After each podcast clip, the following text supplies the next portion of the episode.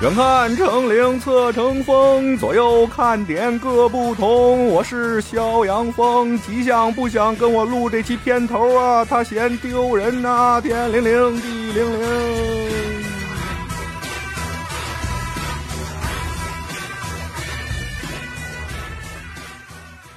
本期节目内容纯属虚构，如有雷同，纯属巧合。保命咒又出现了啊！一看就要有硬货了哈。有硬货，不是收费节目啊，大家不要恍惚啊！这期是免费的，这期是免费的。那这期我们找一个什么借口呢？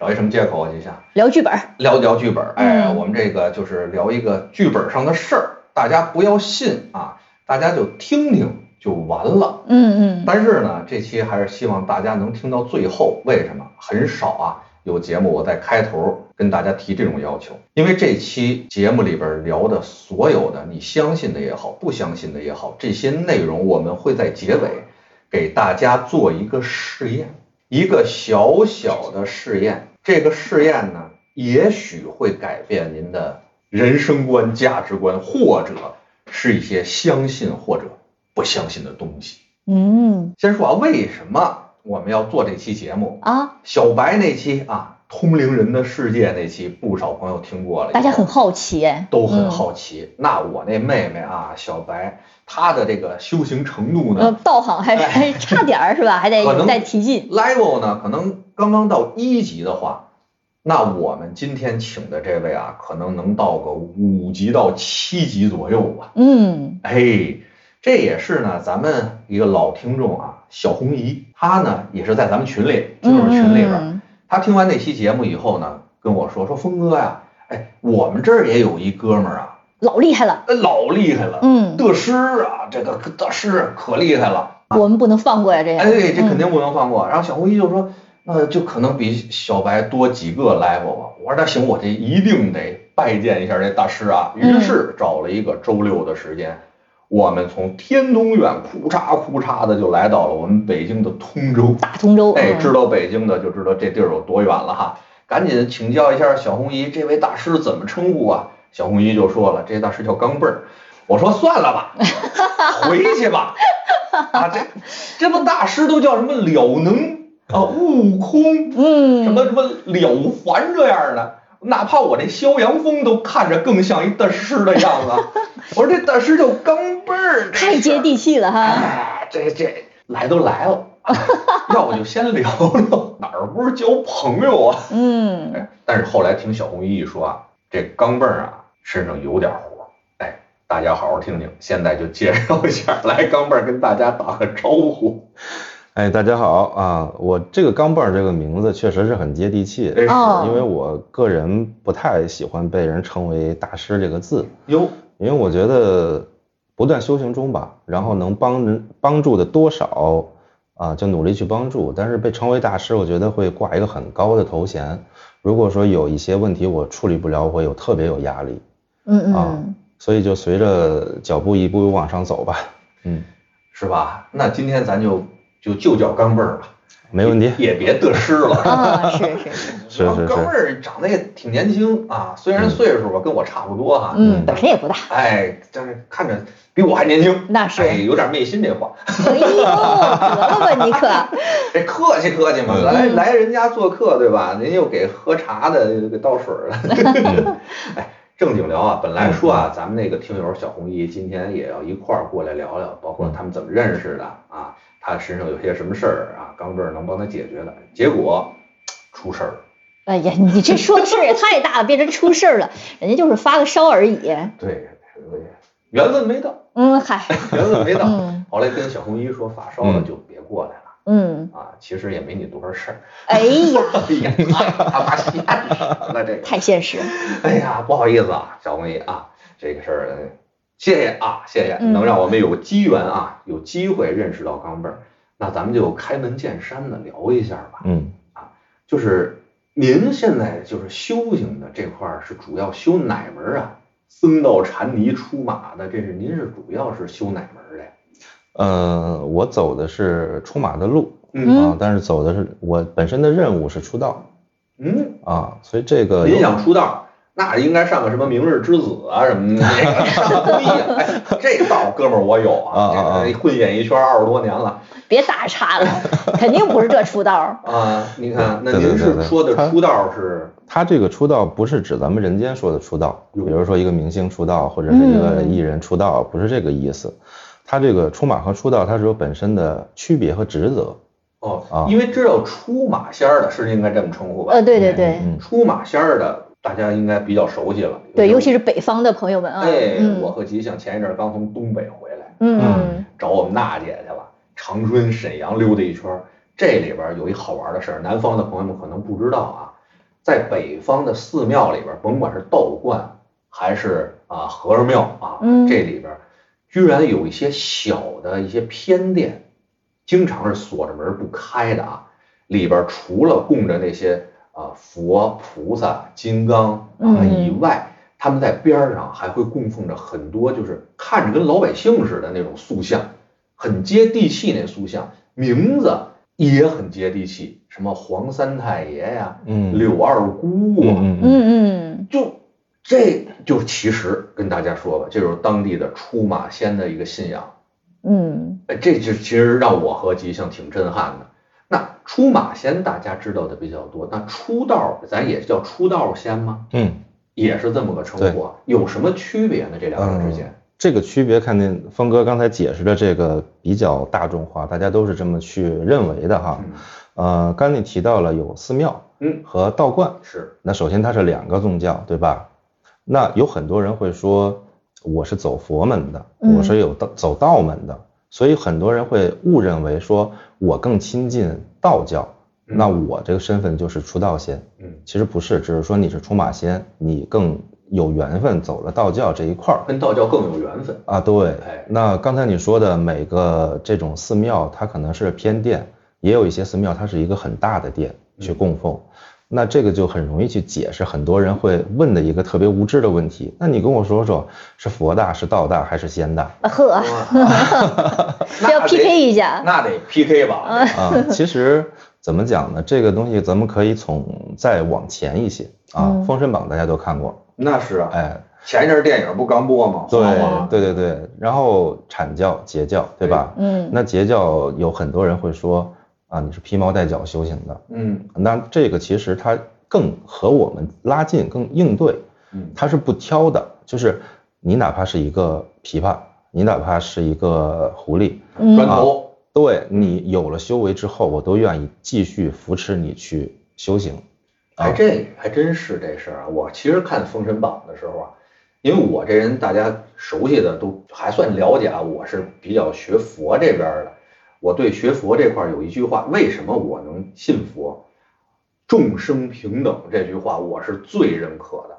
所以那时候我就看《封神榜》，我就觉得阐教这帮怎么你们就高高在上？嗯人家怎么就就胡黄歪柳砖头柳树的人就不能修行，对吧？截教那块儿啊，就留留天一段嘛，对不对？给给众生结一段生机，结一段出路出来。哎，我倒觉得截教那边没毛病啊，硬气，对吧？那感谢您对这个的理解哈哎，听您这么说，我心里边也特别的开心。嗯，呃，其实我们往再远古的来来来说哈，这个女娲哦，人首蛇身，嗯，嗯，但是没有人骂她是妖怪那不敢，她是上神始祖啊，啊。对对对对，其实修行中没有那么多的区别和划分。哎，呃，因为为什么说都去阐教为什么去用呃收人嗯，啊来修行，是因为人三魂七魄，你比较方便修行。到全的到现在而言，也是人其实最容易修仙的一个状况。是，只是说我们的思维、我们受的教育等等的，是你不会去相信这个事情的。啊、接着说刚才那个出道仙的问题哎，嗯啊，其实出道仙的话啊，很简单去理解啊，简单的跟你说，就是你在累世的轮回中，你曾经修行过，嗯，而你今生所来的这一世，你务必会开始修行，啊，这是你的机缘。然后在你开始修行了，踏入正轨之后，会有你的任务哦，啊。您会民间有很多说，哎，哪哪哪儿有一个，他可能是出马仙，可能是出道仙，他家就看这个身体的疾病特别好，特别厉害。然后那家呢，就是说，哎，看运势特别厉害，所以我们每一个人所带的任务是不一样的嗯啊。所以出道仙和出马仙还有一个很大的区别，很多人会更喜欢接触出马仙，尤其是很多懂行的人会特别愿意接触刚出马的人哦为什么呢这怎么说？啊，因为百无禁百无禁忌，它没有一个节制，经常的这个所谓的道破天机就发生在这个阶段。哎呦，那肯定啊刚身上得沾因果。刚刚打开功能，哎，您来一问，我不去看您这个人，这问题是不是违心的，是不是您其实才是坏人？哦然后你所问的问题，我看到的，啪啪啪啪啪，我全说了。啊，我身边还真有这样的人，就是他听说谁出马了，他就去找人看。啊，就刚出马了，没准能听着点儿真东西。嗯，其实这个跟您看跟学医是一样啊哦，当您出现这个疾病的时候，我知道这个药打打下去你肯定会好，嗯但是你学了久了之后，哦，这个药可能有副作用。嗯我们要调理的是这个人整个的一个一生的这个命的东西。嗯所以说我不是说我给你的越多你就会越好，有的时候你本来的是承接不住的，嗯，你可能倒会反过来了。人参虽好，你一次吃四斤半也活不了。嗯，那对于那些经常道破天机的人来说，他们会有怎么样的一个因果呢？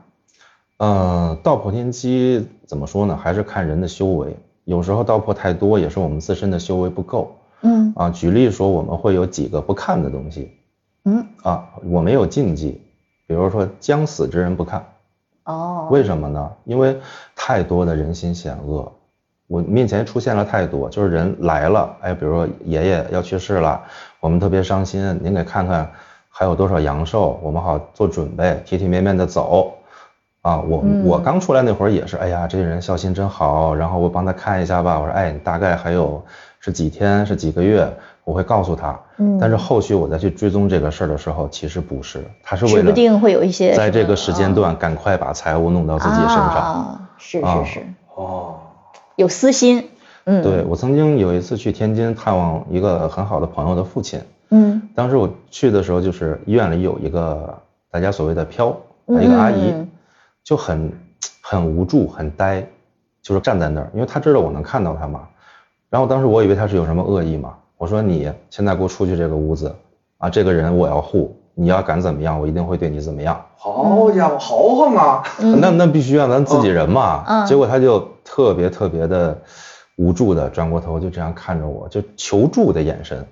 我说：“那你有话你说，你先出去，一一会儿我找你嘛。”嗯后来一问，他的就是，其实他是有三个儿子，两个女儿，嗯结果最后居然都没有人给他收尸，我靠，啊，就是因为家里的财产，你想多拿，他想多拿，最后你多拿了，你你比我多拿一点，那这个身后事儿你去办，你管去。你又你又会觉得说，哎，我们都是子女，为什么非要我办呢？嗯，然后最后老人的尸体等于在医院搁置了很久。啊，突然感觉独生子女好。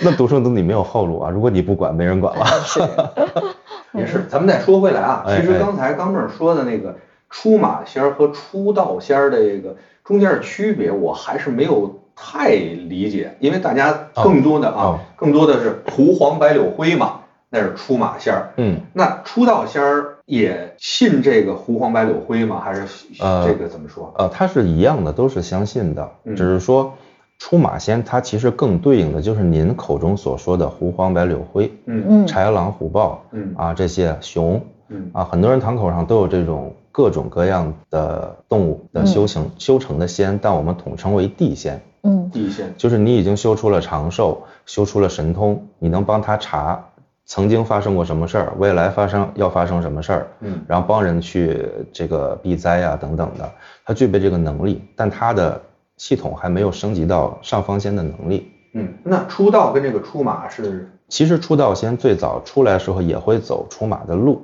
你也是先和仙家们能沟通，你具备了沟通的能力，能帮助人的状况，哦，然后你本身的，我刚才提到了任务，对吧？嗯你本身的任务就会有上方的上方仙来和你结缘，可能通过梦境，嗯可能通过你在沟通的时候，或者你在静心的时候，然后就会哎下来了，然后跟你说你要学什么，要修什么，他不会直接说你的任务，明天你要干什么，但是他会教你东西，他教你的是什么，你自然就明白，你教我，我肯定是要有有有这个作用的，嗯。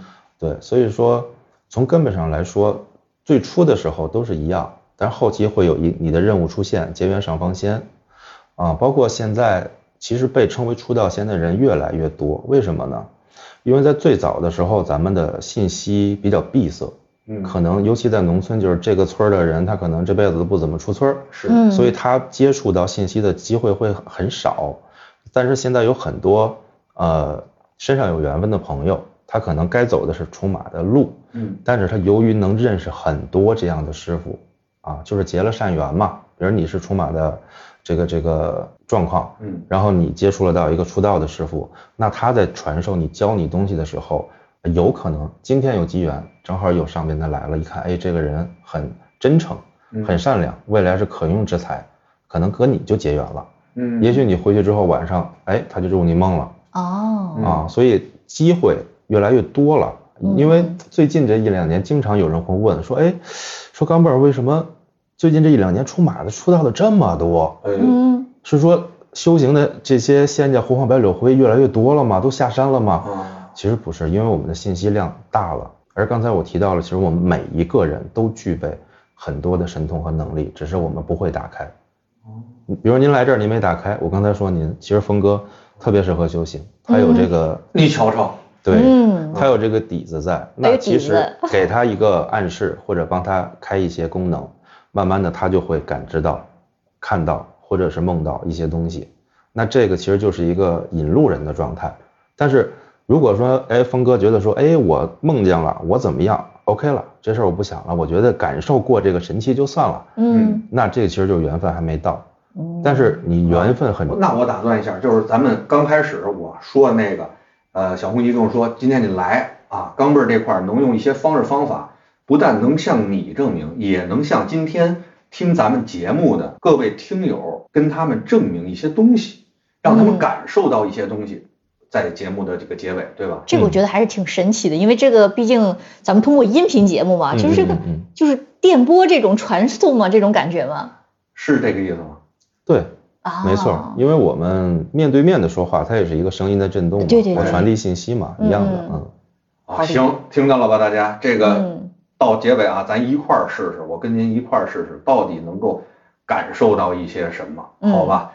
行，哎，那现在就是说，听您刚才说的哈，出道和出马是能够相互转换的嘛？就是本来是出马仙儿，然后我就修着修着就变成了出道这块儿了呃，它是有这个机缘可以的啊。嗯啊，但是不会返回来在我理解就是说出道仙算是在出马上面的一个 level。啊，我们特别不喜欢说上下哦啊，其实嗯，修行者没有分上下了，只是说路不太一样，路不太一样和你的功能不太一样，哦能帮助人的方式不太一样而已。明白了。那有没有那种同行使冤家那感觉？说他那不行，呃，其实这种状况经常出现。你看看，啊，您知道为什么吗？因为做我们这个这个这个修行的这个方式的人，身后的缘分在挑的时候，他一定不会挑你是北大的硕士啊，嗯。你是哈佛理工的，不会，嗯。因为你的意志太坚定，你就是纯唯物主义者，即使让你看到鬼影了，然后你也不会觉得，哎，这是可能是我幻想了，我是不是精神分裂了？你就开始走那条路，或者有什么等离子体具象化？哎，对对对。你，看看我这词儿用的 到位，还是峰哥厉害，哎，嗯，所以说大多数走出马出道的人，他可能以前对学习并没有那么感兴趣，而他对听一些这些邪乎的故事，嗯，或者听说哪儿有人能有这方面的能力，会极其感兴趣。嚯，那这是给不好好学习的孩子们留了条路啊！哎呀 是的，原来啊，这个理解力除了上大学啊，再往上考研究生以外，大家还有这么条路呢。你看看，听这个咱们节目，这是有好处。但 但是走这条路是不是也是会比较受怎么说呢？呃，不是说被所有人能够接受的。嗯，我们也不希望被所有人能接受，因为我们都有一颗善良的心，嗯，不希望所有人都遇到不好的事情。啊啊，，对，所以其实每一个来找我们解决问题的人，我们既开心啊，嗯又结了一个缘，但同时心里边也会很痛苦，就是你遇到了这种事。当然，很多人是可能作奸犯科、招惹的，或者一些年轻的男女不太注重，比如说曾经打过啊嗯等等的这种状况所遗留的。但是我在看这么多剧本过来之后，有很多人，嗯，我说出来你会觉得无辜，峰哥也会觉得无辜，为什么？他是上一辈子的问题，嗯，这一辈子显现。那这一辈子这个人就是非常善良的一个人，他可能吃斋念佛，他也可能悟道参禅，嗯但是他身上所发生的事儿就是各种各样的不。顺哈，对嗯啊，因为我们在看的过程中，其实我们每个人剧本是无数个嗯嗯啊，有很多人会，呃，像这个南方或者是国外，他们会有一种比较感受想感受神奇的方式，就是中阴回溯啊，去看一下自己的前世今生啊。其实这个话题很多人都喜欢，催眠吗？呃，不是，你听我听着中阴回溯那种感觉，就是晕乎的就看见了，我回去了，前世啊，嗯，我是什么什么啊啊啊啊，这就又回到刚才我说那句话，能力您自己有。啊我是通过催眠让你放下了你认知的所有东西，完全放下了你的内心，然后我再给你去助一下力，你就会有这个能力去看到。人类灵魂的工程师，哦，必须工程师，所以人的潜力还是非常大的，哎非常大。嗯每个人都有这种机会嘛。呃，其实每个人都有这个能力，但是嗯要看他怎么去运用。嗯嗯啊、其实我们现在所能接受到的信息啊，很多都是国外会说第三只眼，嗯，哎、我们本土松土果体，对我们本土会说这个天眼。嗯啊，一个东西等等的这些嗯称呼，但其实你去真正用科学去研发它，根本不可能。他们的方向错了。它所谓的松果体长得和眼球一样，它不是一个实物。嗯所谓的开天眼啊，还是开一些法眼等等，它其实有一些人会感应到眉心这儿有一些异象，嗯但其实不是用我们的肉体去，是把我们的灵魂这个功能打开。嗯，对，明白。对对对。哎，咱也说那么多了，哎，那我就特别的好奇哈，钢妹儿，你是从什么时候感觉哎自己妈我悟了啊，我我有这个能力或者跟别人不一样啊？这也是我曾经问过小白的这个问题啊。嗯，是身边有什么人带你吗？还是什么这样的机缘？嗯，凡是身上带这个缘分的人，你逃不掉。你的生活中，可能朋友就会给你讲谁谁谁有一个认识的大师，嗯然后谁谁谁哎去哪儿了，特别灵验，就这种信息会时不时的出现在你的生命中。那首先你是不是也是那种从小就能看见这些呃阿飘啊什么这些意象的人？对，是这么个意思。哟，我就喜哦欢听这个，我就喜欢听这个。你是从多小知道的自己能看见他们的？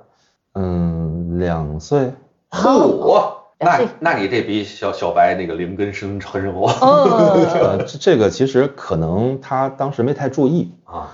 啊，因为如听您说这个状况，那他可能也是出道的这个状况。嗯因为出马它是在你到这个节点之前不打扰你的，嗯你可能根本从来都看不到，嗯所以很多人就突然间能看了，能办事儿了。嗯嗯嗯，而出道他会根据你从小的一个成长经历，时不时的让你看到哦啊。就是我最小的时候，咱们都哎蹲地上玩弹球啊那种，不是最主要两岁你记事儿吗？呃，我六个月以内的事儿都记得。哦六个月以内天赋异禀。对，就是从我出生被放到床上，比如我躺着后背湿了，然后我想翻个身，那不是尿了吗？不是不是不是，是出汗，或者我后背突然痒，啊，然后但我又不会动，我只能尽量想翻身，然后刚想翻身，大人啪给你摁回来了。其实我的哭就是你怎么就不懂我痒了呢？哦啊，哦，就是我的记忆力是从很小的时候就是比较清晰，然后大大概对大概到两岁左右的时候，大家一块玩，小朋友一块玩嘛，然后比如玩弹球，因为都有一个小朋友都有同感啊，咱们都当过小朋友，小朋友之间的秘密是不希望大人发现的，嗯。而我们经常玩玩弹球，我就说嘘别说话，我说有人偷听，他们就会说谁呀、我说这男的是你们谁家亲戚啊？哎呦我操！哦，然后他们就会说哪有人啊、我说就他，我就指着他，嗯，然后所有小孩就啊哭了回家了。嗨，所以 所以有一段时间，就容易没朋友是吧？对他们只是白天跟我玩儿，哎呀，但是你想我年纪那么小的时候，我不知道这个词儿叫飘还是叫啊那个字儿啊，所以我只是单纯认为是他们看不到的人。嗯嗯嗯，嗯，这家里人知道吗？知道啊。哦，你你你是怎么跟家大人说的呀？这事儿？就比如说小时候爸爸妈妈上班，我奶奶看着我，好，然后我就会说，哎，奶奶来人了，哎呀，然后我奶奶说啊哪？我说门口呢，你你迎接一下呗。哎妈，太吓人了！嗯太 吓人了。所以我奶奶，我记忆中我奶奶最长的一个动作就是，当我一说这个，就把我抱起来抱进屋去，嗯，就是那个民间土话啊，葫芦葫芦毛吓不着，嗯叮叮耳吓一会儿。哦，其实我一点儿不害怕，我是好心，就是来人了，你别没招待好，这这么个意思。嗯嗯，然后那咋招待呀？烧纸啊？是是 是上供啊？不是，他小时候他并不知道啊。对是。对嗯，然后后来就会发现他会进到家里来，甚至有时候会跟我闹着玩儿。怎怎怎怎么闹着玩儿？怎么闹着玩儿？比如你在写字台上写作业呢，然后突然就眼角余光看到一个白的东西嗖飞过去了，啊然后我就知道，嗯，又有人来跟我闹了。啊，然后可能就是比如窗子你没有拉窗帘儿，然后你就啊来就来吧，咱咱俩看一下吧，一歪头，他就使劲把脸贴到玻璃上，就像一个肉饼了。哎呀，他就是这故意吓唬你。对他其实没有恶意，他就是故意吓唬你。这让我想起了那个海洋馆里的白鲸。哎，对对对，就是那感觉。呃，哦。我最近最喜欢，因为海里边东西我最喜欢的就是白鲸。那海洋馆里边有几条白鲸可欠儿了，你知道吗？只要是小孩儿在那儿过去，他就哇吓人家，嗯把人吓哭了，他自己在那儿转圈，好高兴。这跟咱们那期就是小白那期说啊把他被子给掀起来那个，那是臭流氓！呃，就 嗨，你姑娘家家躺那儿，你掀人被子，在上面雇佣去，你嗯，这不要提那个了。行，那接着说，那你什么时候真正知道哦，你是看到那些东西能够跟啊你理念中的一些什么飘啊，一些什么神神仙妖怪啊这些能认对上定是他们，嗯，小学的时候吧，哦，我啊对，给你们讲一个故事。嗯，在我小学四年级的时候，全校可证，我们全校闹票。嗯，哪小学？就通州的呃西开头的一个小学啊。哦就是当时我特别开心，每天都特别兴奋，因为我一跟别人说，哎，这儿有个人，那儿有个人，他们觉得我神经病。哦不，那为什么集中的去闹这个呢？嗯，那会儿我还小，所以我那会儿不懂啊啊然后就是突然间就是有人会在校园里边集体喊，就是尖叫，然后我就说，我说你谁？喊？就不是不是正常人喊，所有的同学们，同学们开始喊，就是因为他们看到了。哦他们看到了。对，所以说叫闹嘛。哦那一年就是我上四年级那一年吧，好多同学都都看到了都而且是同时看到，不是单独的时候。然后我就特别开心，特别兴奋。我说你们你们看，我没说谎我说什？么来了？啊 我说什么来了？哦，对，然然后后这事儿怎么解决的？嗯，解决就是我们的班主任是个女女士嘛，嗯，只要一看我们一发呆或者一怎样，她说别吓我，我也是女的。老师后来也挺难为老，师的。呃，是后来因为以前的学校大多都是这个坟啊什么的去改庙啊，我们那个北锣鼓巷小学，啊你看我就敢说，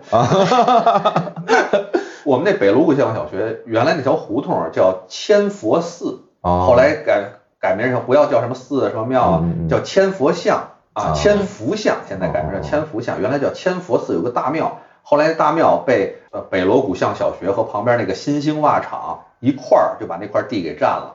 后面还盖了一片筒子楼，是新兴袜厂的一个宿舍。嗯。就那片地方，跟你说啊，善不了啊。只是你看不见而已 啊。我之前也闹过，对吧？咱之前节目里边也说过，我们小学也没少出事儿，知道吗？只是我管不了他们，我也不招他们。嗯，那我问一下，是只有学生能看得到，因为他是还是小孩子嘛，老师看不见吗？啊，有少部分的老师看到。哦，这就突然有一天，我们班主任就特别硬气啊，啊特别爽朗的进来了。同学们不要怕了，校长找大师了，咱们没事儿了。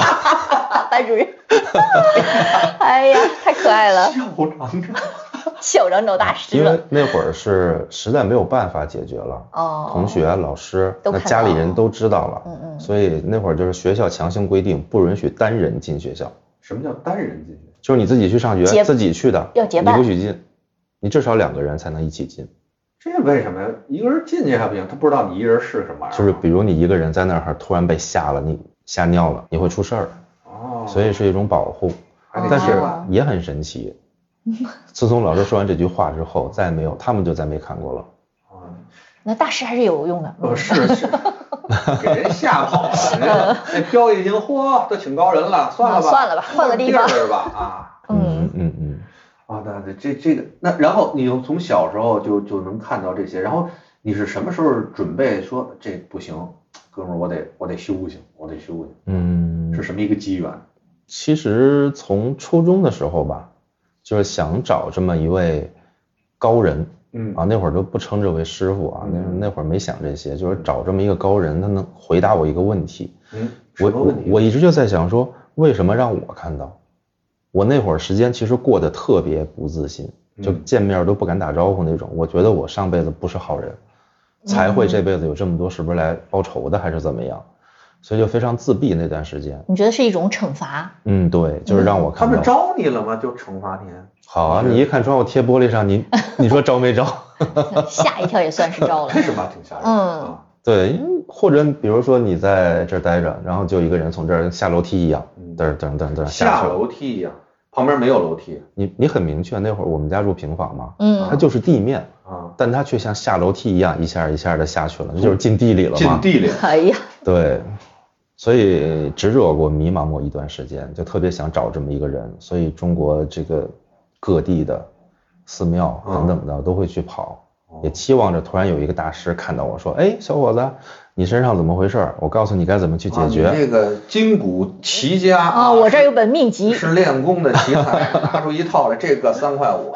嗯那最后找到了吗？呃，没有这么一个人的出现，但是出现了很多人，可能每一个人会有一句话对我有很大的帮助。哦，比如有曾经有一个好朋友，他就说，其实你不用顾虑那些东西一个好朋友啊，人啊，因为咱们经常也有好朋友来代替飘，你知道吧？嗯所以我这得特别问清楚，我说一个好朋友，好啊，这人好好朋友人嗯，好朋友您继续。对，就是他跟我说了一句话，对我触动特别大。他说，其实你根本不用去探究为什么让你看到，你就记得让你看到就是缘分，他也没有害你，嗯你也顺利活到了现在，那他应该大概率不是一个恶缘。嗯所以就心上放松了很多。我曾经有一段时间就是翻开手机，以我的通讯录里有哪个哪个寺院的和尚而骄傲。哎呀哎呀我我觉得我没事儿啊哦，，因为我觉得认识他们，最起码再遇到飘们，我打个电话，大师给我念一套大悲咒，麻烦您了。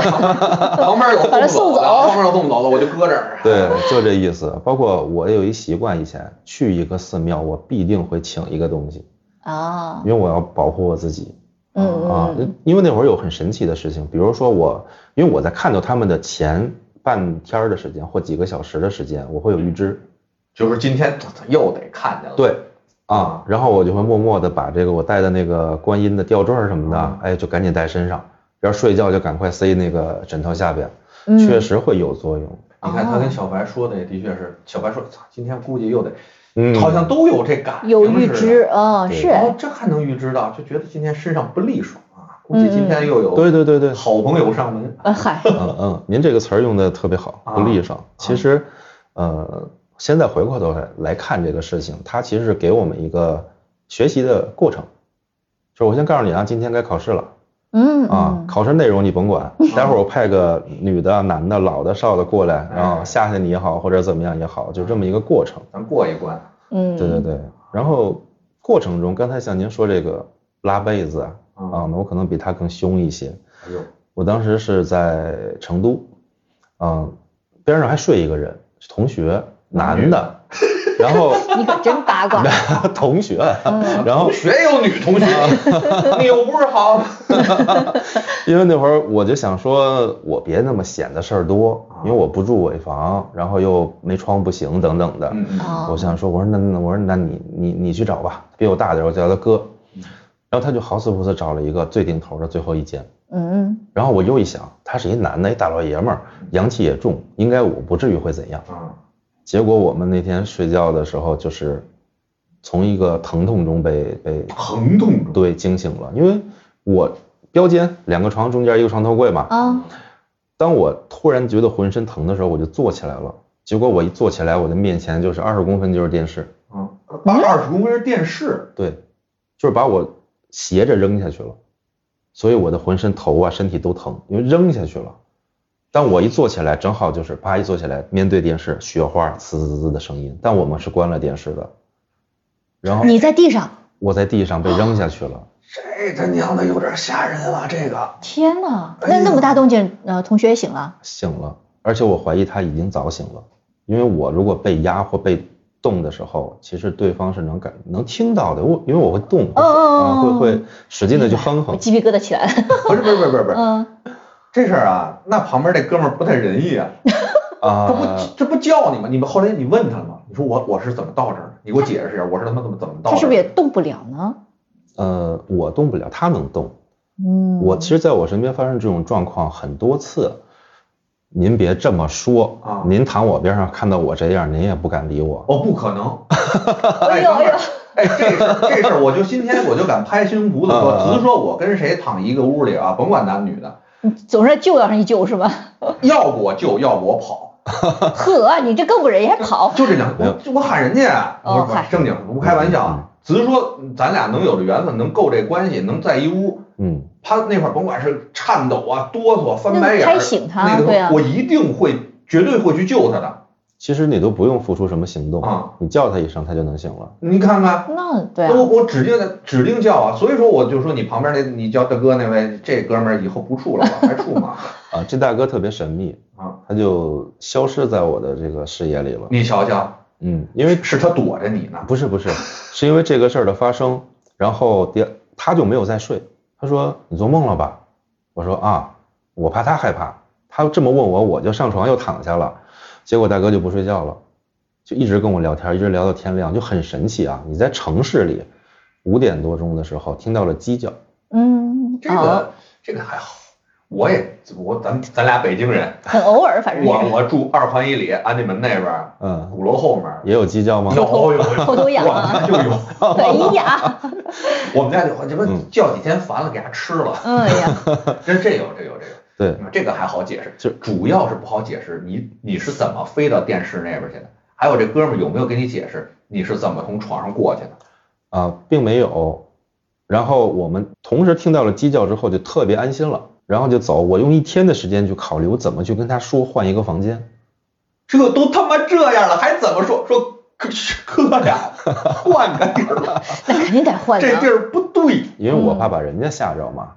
都是挺大老爷们儿了，你这我觉得啊，有的时候可能大家会担心别人咱心啊，善，对对嗯对，但是好心办坏事，耽误事儿啊！这他妈哥我早跑了，干嘛呀？死磕呀？恐怖片男主角嘛？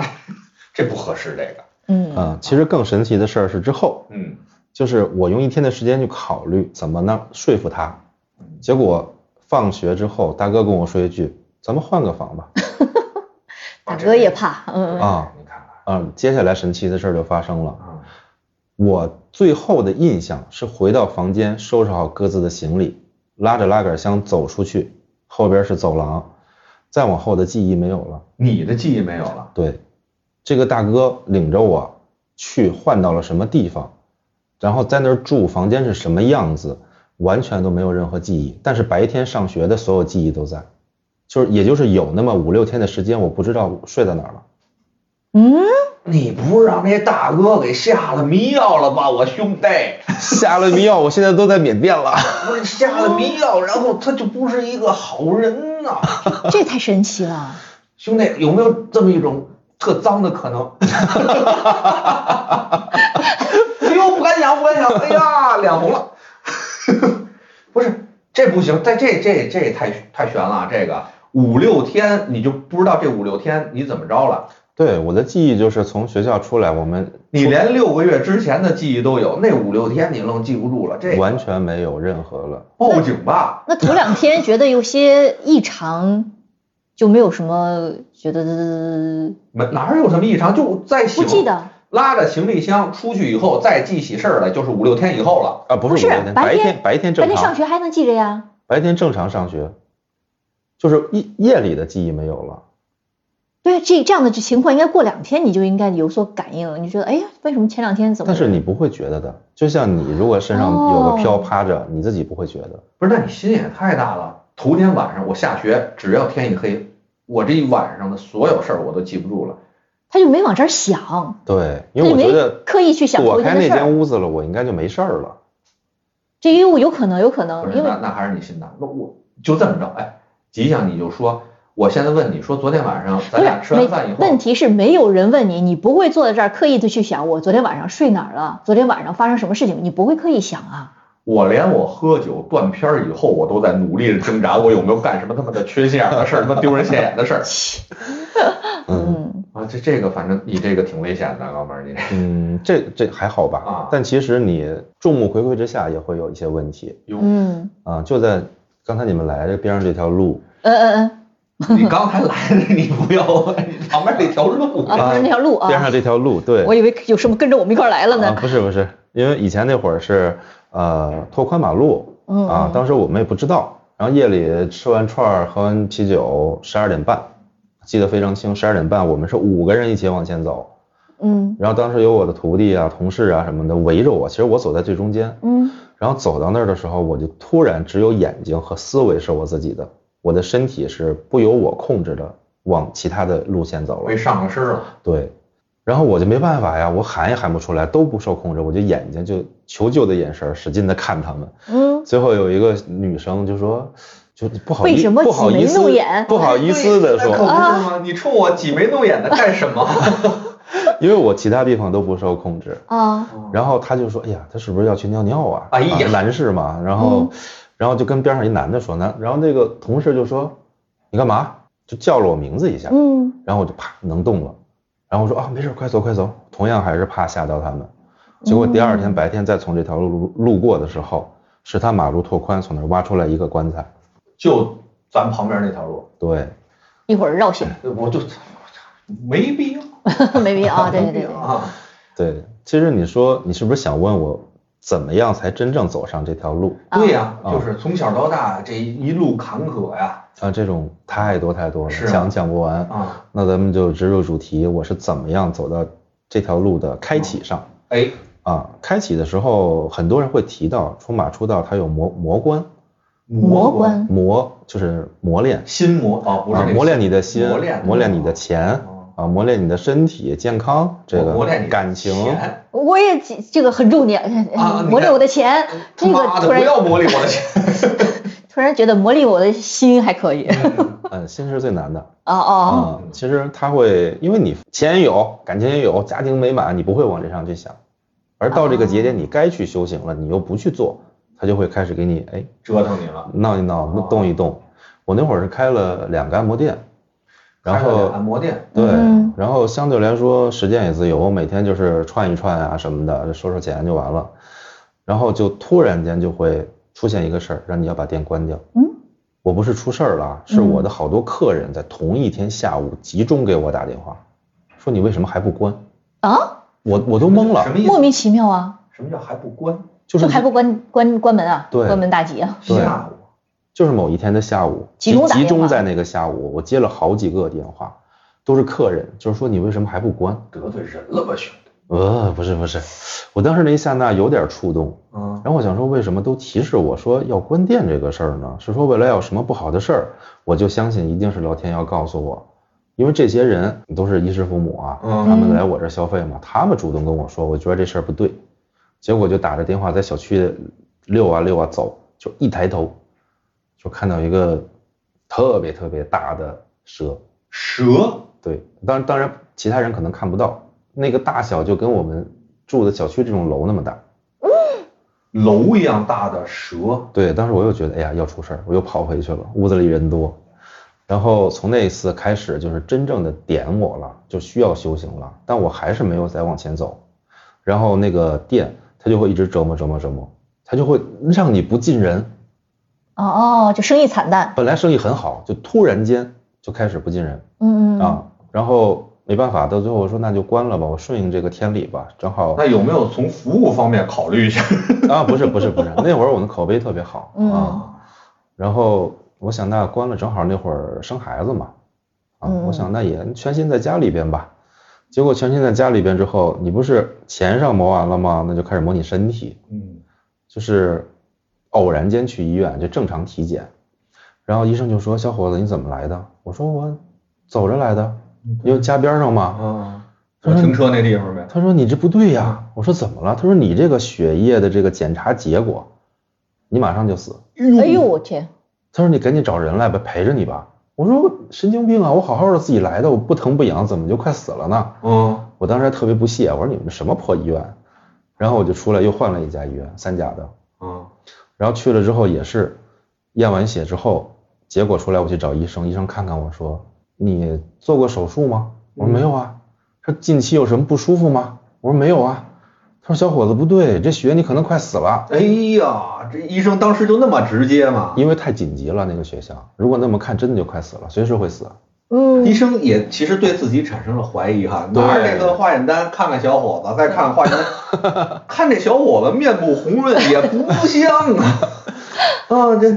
所以那段时间就是由于我没有任何的异常，啊不疼不痒不难受，嗯。所以我就是各种换医院，从通州一直往里换，一直往里换。嗯。嗯。啊，什么协和呀、北大呀，什么都去了，那后来其他的检查也都做了吗？啊，也做了，血液还是不正常，呃，其他的问题不大，就是 B 超什么什么之类啊，这些。啊，那些都没有，没有就是验就是验血不正常，对，哎嗯，呀，然后我还是杠，我就想说，都有一死嘛，现在让我死也就死，无所谓我那那你还是心大啊，看这这这豁达呀确实心大，然后说我不行了，不是啊就被逼的了，你想你去这儿不行，去那儿不行，哪儿哪儿都说你不行，但你自己又没问题，嗯我就想哎太烦了，死死吧，就这样。后来只要我这念想一出现，我说死死吧，这血我不看了，你再去查血，血正常了，我操，完全正常嗯啊，就是轻微的脂肪肝，其他都正常。后来你血不是不行了吗？然后又开始让你更表象，就是有一次我洗完澡从这个卫生间出来，然后我母亲就说你怎么了？我说什么叫我怎么了？她说你浑身这都是什么？哎呦，就是长得像癣，但是浑身从头到脚都是粉红粉红的，但我自己完全没有感觉。没感觉，你在你能什么看见吗？我他不说这话的时候我都没注意，在哪儿哪儿长着？浑身浑身，对，哎呀，就是哎呀，然后我才下意识的回到浴室去看了一眼镜子，嗯然后当时就汗毛啊都立起来了。我想我怎么了？我也不是说不洁身自好，着了一些什么病啊之类的，嗯然后就赶快又去医院，嗯，就是所有的检查全检查了，医生就是说你没病，又是从通州到市里一来回儿，没病，所有你把这衣服一脱，没病没病，你瞅瞅，你上眼瞧瞧，我就这么说的。啊当时我去北大第一医院的时候，挂了一个特意挂了一专家号，嗯好像是三百还是几百一个号这不重要啊，我觉得重要，因为普通号没那么贵。啊 然后我就去了，是一个老阿姨，啊，从我进门她就冲我笑，嗯，我说你笑什么呢？嗯我这看病来了。然后她就说怎么了？我说你看我身上这个怎么怎么样？她就是例行公事似的说啊，那你去查一查吧，就是拿个小刀刮一刮皮肤，那肯定刮点碎屑去看是不是毛的动物毛感染啊，或者是真菌啊什么的，嗯所有检查正常。他问你疼吗？我说不疼，痒吧？不痒，什么事儿都没有。然后他就笑着跟我说：“小伙子，你没病。啊，”我当时特别生气，我就摔门出去了。我说什么专家呀，都这样了还跟我说没病？嗯，就到那会儿我都没醒悟，其实人家应该是个高人，他应该知道不是这种病。但但是没跟你说，没说破，人不能说呀，您坐在他这主任不厚道，嗯，三百块钱还不说一句，对，哪怕你说一句什么呀，就你可能是精神方面的一些压力啊，或者怎么，你可以在精神方面去调理一下，但是你有个那个 哎点你一下哎，啊你，身体上的各种数据是没有问题的，他最后一句话，其实人家点了，但我没明白。他说：“你看，你这个像什么什么病，你看这个像什么什么病，但是我例行公事，因为你挂号了，我都给你写疑似，但你听我的嘴跟你说你没病，其实也算点了。哦，那哦，然后那段时间就抑郁了，不下楼，不见人，因为怕人觉得说这人不干净或者怎么样的嗯啊，嗯，就不检点。因为脸上也会有是吗？会有嗯那你看看，嗯，就大概两个多月、三个月不下楼。后来突然一个很好的朋友就说：“说你天天这这飘了神儿了的这么聊，那看不好的病不都找人看看吗？”我才意识到，哦，对我怎么就没想到这方面？然后就拿起手机一翻，就看到一人发朋友圈，就说：“哎，我出马了啊，有事儿可以找我。”我就试着发了个信息，我说我想找你看个事儿。然后他说：“行，你说吧，怎么了？”然后我就把身上拍了个照给他，然后他说：“哎呀，你这个事儿不简单，我试试看吧，能不能处理。”他那会儿也刚出，嗯，然后他就去烧了一些东西啊，具体的我也忘记了。烧完之后，肉眼可见的速度就消下去，嚯，大概五天的时间吧，身上就全好了。哦，没用任何药。哎呀，然后我想，哎呀，这这是救命稻草呀！但是过了有不到半个月的时间，又出来了，又长出来了。然后我就赶紧打电话，我说怎么弄啊？然后他就说，嗯，我不确定我能治了，我给你试试，管用就管用，不管用你再另请高人。啊，然后他就确实也是又给我烧了东西，没有作用了。嗯，但我不甘心，我觉得你是有能力的，啊治标不治本对，我就打电话就逼问他嘛，我说怎么了？我到底怎么了？我是犯上什么了还是怎么样？然后他说你身上有仇仙，我不知道你信不信这方面。仇仙对啊，啊，当时他说我都不知道的事儿哈，他跟我说你们家你父亲或你爷爷那辈儿打死了四只到五只黄鼠狼，嚯，就说的数字都很清晰嘛。嗯我当时还想，我说那如果是骗子，很容易被拆穿。嗯，然后我就回家问我爸，我说爸，咱家打死过黄鼠狼吗？然后我爸就特别硬气的说，啊，我打的。哎呀哈，哎呀我爷子硬气，我说您打了几只啊？一只吗？他说不是，四五只呢。嚯，然后这个数对上了对，就对上了对上了，我的脑袋都炸了。我说你为什么要打他？他说那会儿生活在农村，快过春节不是要养鸡过年用吗？啊，就是被他们给叼了吃。然后他就在那个下水那洞那儿放的那个陷阱那锹子，嗯嗯。结果第一天打的一个小点儿的，然后第二天再大一点儿，到最后一天的时候，应该打的是一个成年很大的黄鼠狼，啊，他等于连锹子带他都没有在那儿了，等于这么着打了应该是四只，啊，然后把这个事儿跟我爸一沟通之后，我爸就特别刚硬，就说少跟我说那些，我打的，有事儿找我，跟你有什么关系啊？嗯，但我不知道为什么，我当时嘴里就说出了一句话，我说咱们家的人从小的开始死的，死了四个了。从什么什么，就是我最年轻的叔叔先死的，嗯然后是另外的叔叔，再叔叔，然后是爷爷。嗯，打打的顺序就是先打一只小的，然后再大一些，再大一些，记得吧？哦，就是你们家的这个人口是按照那个被打死的黄鼠狼的那个顺序死的，对。最小的先死的，而且我我我老爷那我西头的二叔的葬礼的时候，我东院的二叔去他参加他的葬礼，当时我奶奶就坐边上嘛，吃着吃着饭，他就说妈，咱家人倒着死，下一个就是我。就因为这句话，我奶奶骂了他一天，但是下一个真的就是他，哦，他自己还有预感就他也不知道怎么就就说出这么一句话。对。哦，哦，那那估计是不是咱爸虽然是这个事儿咱爸干的，但是他命硬，八字儿豪横，身上有保着他的，所以硬不到他身上，呃，有没有这么？你可以理解有保着他的，就是我的太姥姥，嗯因为我太姥姥其实跟我们是一一样的人，哦，对，包括我的堂子上，现在我太姥姥也在，哦，而且那会儿他的实力还不错，在下边也是有个一官半职，所以就这么护住了，等于是嗯我母我母亲的配偶嘛，所以就护了一下。哦也算姻亲嗯，是吧？那怎么还会再有一些这个报在你的身上呢？啊，其实不是报，因为我在累世修行中前世是一个和尚，哦哦，所以我的这个灵魂里就沾染这些，和刚才讲到了出道也有一些任务，嗯嗯所以说我从小就是他们都能看到我的体质嗯啊，所以最后这个仇报完了之后，那他们何去何从呢？他只剩下等于一家子，孩子和父亲都被打死了，就剩一个母亲，嗯然后他等于还在这儿留着，他也不知道何去何从。由于他虽然是报仇，但也犯了杀戒，所以他需要换种方式去修为嘛。也就是都沾了因果了。对嗯对对对，听上去说杀人偿命、欠债还钱，但其实都有这个因果，都是手带血了嘛。嗯然后他给我点出这个之后，我就觉得不行，这个人我绝不放手，我一定要抱大腿。嗯，我就大概每天会打一个小时到一个半小时骚扰他，我让人烦死了。我就我就会说，我说你别烦，你烦你也是救人命的，你不要那抵触我。功德啊，对对对对因为他信佛，他很虔诚，他母亲是没有这个缘分，但是通过修佛也能开眼看到啊，对，然后他也没有烦，他就是每天就会跟我说一些，就是我今天看看你身上有什么，哦，你身上有一个狐狐狸狐仙，嗯明天哦，你身上今天有个蛇不是不是，咱还得换呢。啊，因为生活的缘分是很多位。